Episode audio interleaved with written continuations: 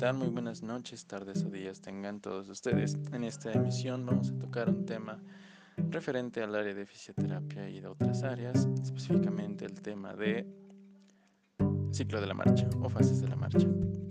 El equipo que va a hablar de este tema lo conforman Xochitl, Juan de Dios, Erika Joana, Jessica Cordero y su servidor Fernando Juárez. Comenzamos primera fase de la marcha se llama fase de apoyo. Esta representa el 60% de, la, de las fases de la marcha y comienza con el apoyo de talón, que como tal se refiere a eso. el primer indicio o el primer ítem para evaluar la marcha es que el paciente en cuestión o el paciente a evaluar mantenga un buen apoyo de talón al momento de empezar o comenzar el paso.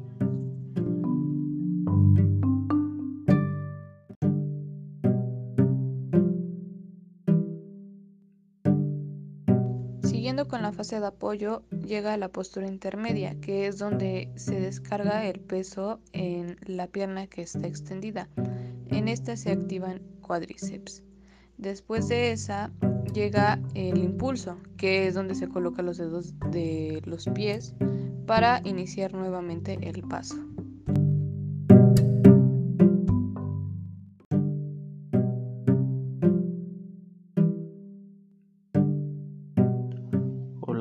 Mi nombre es Juan de Ramírez García. Yo les vengo a hablar sobre las dos primeras fases del, del balanceo, que es la inicial y el medio.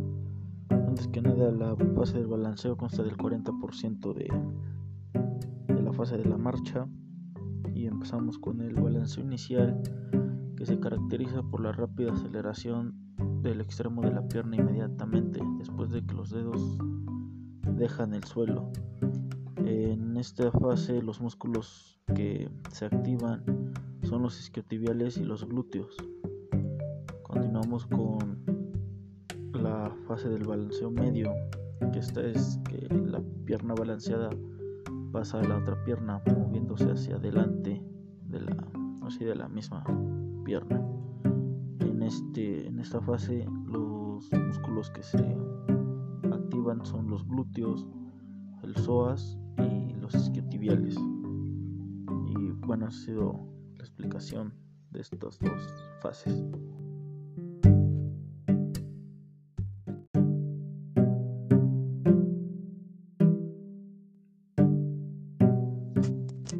Yo les voy a hablar sobre la última subfase de balanceo, que es balanceo final o desaceleración que es cuando la pierna se extiende y estructuras de esta como la tibia quedan verticalmente en dirección al suelo, proceso en el cual se prepara para entrar en contacto con el suelo. Los músculos que participan en esta fase son el músculo psoas y cuádriceps.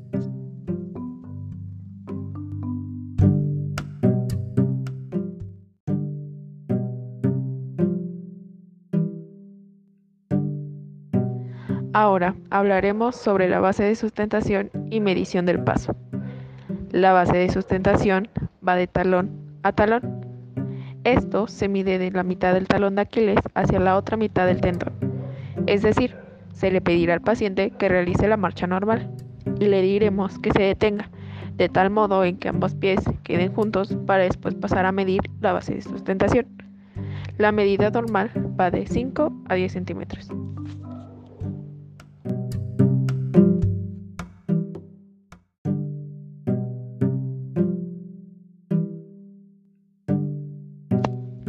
Ahora pasaremos a la medición del paso. Punta talón.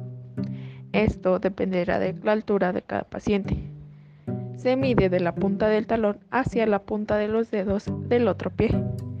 Esto quiere decir que durante la marcha del paciente se le pedirá que se detenga de tal forma que quede con un pie adelante y el otro hacia atrás.